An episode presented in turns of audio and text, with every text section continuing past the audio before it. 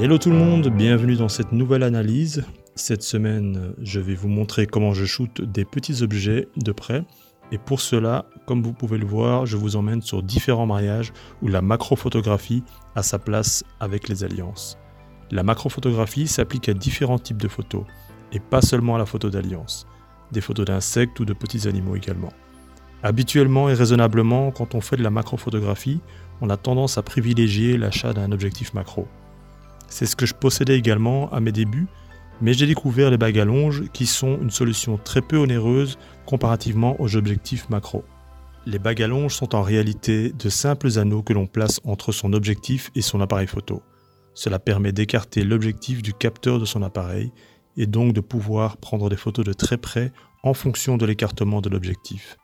Les deux grands avantages sont le prix, comme je disais, qui tourne autour de 20, 30 ou 40 euros maximum, et la possibilité de shooter avec différents types d'objectifs. Ces bagues à peuvent s'utiliser indépendamment l'une de l'autre ou être combinées ensemble pour pouvoir prendre des photos de plus en plus près. Pour mon analyse, j'aimerais vous montrer comment rapidement j'ai pu avoir des résultats assez concluants et très simplement. La plupart du temps, quand je dois shooter des alliances, les parents ou la mariée souvent me présentent la boîte avec les alliances dedans. Je m'empresse en général de les sortir et de les placer dans un environnement plus original et personnel. Sur cette photo, j'ai placé les alliances sur une simple table en verre pour avoir cet effet de réflexion. Pour nourrir un peu plus l'image, j'ai placé près et devant mon objectif un verre pour avoir des effets floutés de réflexion lumineuse. Cela aurait fonctionné bien sûr également avec les autres bijoux de la mariée. Ici, bien plus que sur d'autres photos, on se rend compte de l'importance de la lumière dans la narration de cette image.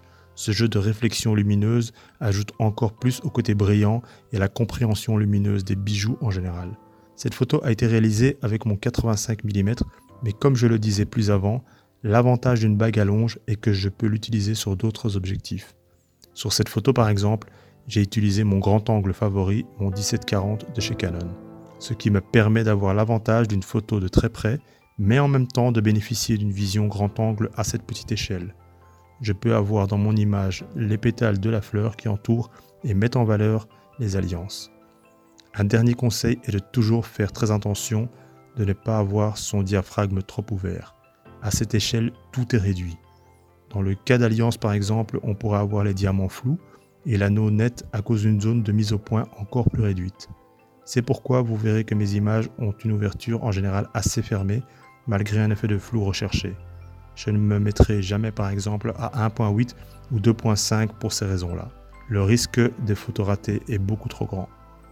Voilà, je vais vous mettre un lien vers une bague à longe que je vous recommande dans l'article ou dans le bas de la vidéo. Elles sont généralement vendues par set de 3 tailles. Je vous invite également à vous abonner au blog, à la page Facebook, YouTube, Instagram et tous les autres réseaux sociaux. Faites-moi des retours sur les analyses que vous souhaiteriez ou des sujets spécifiques à traiter. Je vous rappelle également via cette vidéo que vous êtes libre de télécharger gratuitement mon tout premier manuel photo disponible sur le blog. Et n'oubliez jamais que la lumière, elle aussi, raconte. Ciao